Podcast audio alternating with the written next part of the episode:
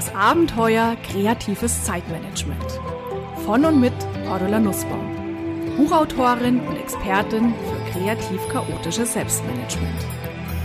Dies ist ein Podcast von www.kreative-chaoten.com. 6 Uhr morgens Zeit aufzustehen. Liebe Hörerinnen und Hörer, und schon ist das neue Jahr einen Monat alt. Und vielleicht erleben Sie momentan, dass Ihren Neujahrs, das will ich wirklich schaffen, Aktivitäten langsam aber sicher die Luft ausgeht. Mehr Sport? Hm, bei dem Wetter. Weniger Alkohol? Ach, heute ist es so gemütlich in dieser Runde. Der Englisch-Online-Kurs? Ach, einmal fehlen ist doch gar nicht so schlimm. Oder sind Sie noch voller Elan? Super. Wie auch immer, mit den folgenden zwei Tipps werden Sie dafür sorgen, dass der Elan wiederkommt oder der Elan tatsächlich anhält. Erstens, es ist ganz normal, wenn wir Dinge in unserem Leben verändern wollen, dass nach ein paar Wochen der erste Kick weg ist. Vor allem bei uns kreativ chaotischen Querdenkern, die ja viel Abwechslung brauchen, um Spaß am Tun zu haben. Seien Sie deshalb in erster Linie erstmal nachsichtig mit sich, wenn die große Leidenschaft kurz mal abflaut. Und fragen Sie sich jetzt, ist es mir wirklich noch wichtig, das zu tun, was ich angefangen habe? Und Vorsicht! Jetzt bitte wirklich ehrlich sein sich selbst gegenüber. Denn natürlich ist es leicht zu sagen, ach, das war mir doch eh gar nicht so wichtig und die Aktivität ruhen zu lassen. Aber vielleicht erinnern Sie sich, wie war das in den letzten Jahren? Und vielleicht wissen Sie, gut, jetzt lege ich es vielleicht ad acta, aber im nächsten Jahr nehme ich mir wieder genau das Gleiche vor. Das macht keinen Sinn. Prüfen Sie sich also offen und ehrlich, warum wollte ich das Ziel erreichen? Warum wollte ich diese Aktivität in mein Leben bringen? Warum wollte ich diese neue Erfahrung machen? Erinnern Sie sich zurück an den Grund, warum Sie sich mehr bewegen wollten, warum Sie eine Sprache lernen, warum Sie Ihre Freunde häufiger treffen wollten. Und dann machen Sie sich klar, wir verfügen über viel mehr Willenskraft, als wir oft denken.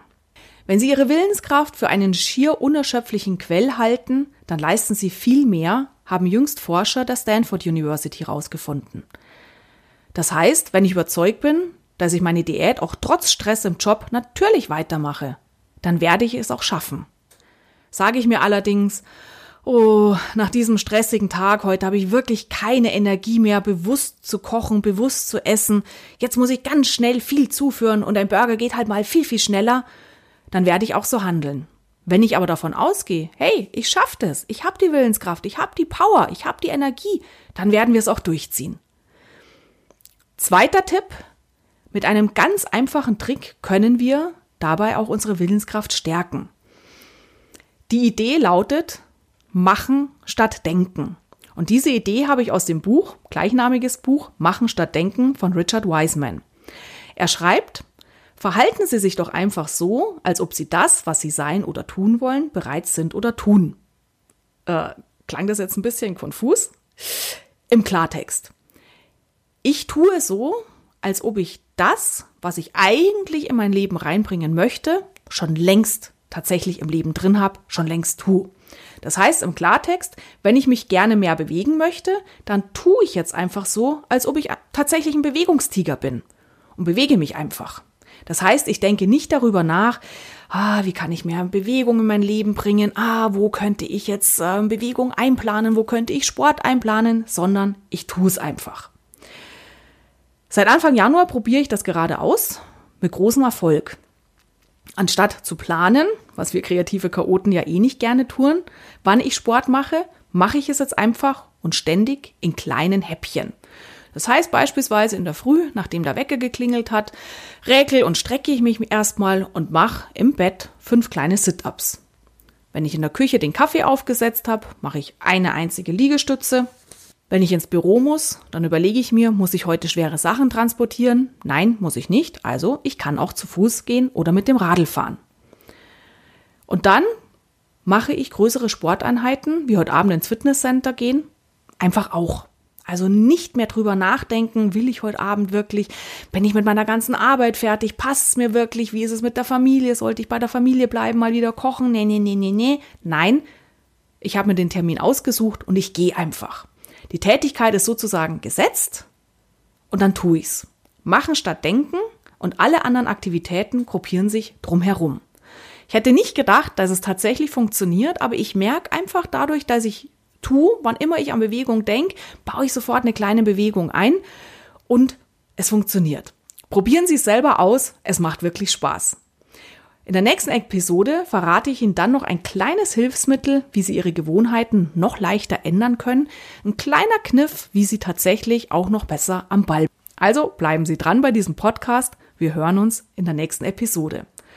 Und vielleicht sagen Sie sich, ja super, Frau Nussbaum, ich habe aber doch gar keine Zeit, um momentan in meinem Leben tatsächlich etwas Neues zu artige Veränderungen voranzubringen keine Zeit, da habe ich einen guten Tipp für Sie. Dann kommen Sie doch einfach im Mai in mein nächstes Zeitmanagement-Seminar im Raum München am Starnberger See.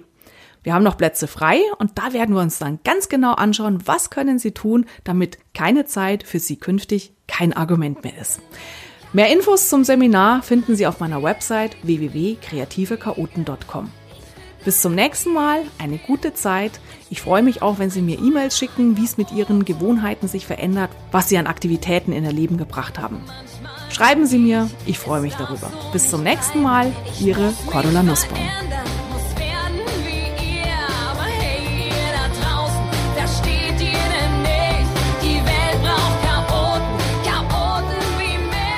Das war es für heute. Die aktuelle Episode des Podcasts Kreatives Zeitmanagement von und mit Cordula Nussbaum. Vielen Dank fürs Zuhören und ich hoffe, es hat Ihnen wieder Spaß gemacht und ich freue mich, wenn wir uns auch mal persönlich kennenlernen in einem meiner Seminare, im Coaching oder auf einem Vortrag. Die Inhalte dieses Podcasts können Sie natürlich auch vertiefen mit meinen Büchern und Hörbüchern, die Sie mit Widmung persönlich signiert bei uns direkt auf der Website bestellen können. Alles Gute und die besten kreativ-chaotischen Wünsche für einen entspannten Alltag. Ihre Cordula Nussbaum. Ich will bleiben wie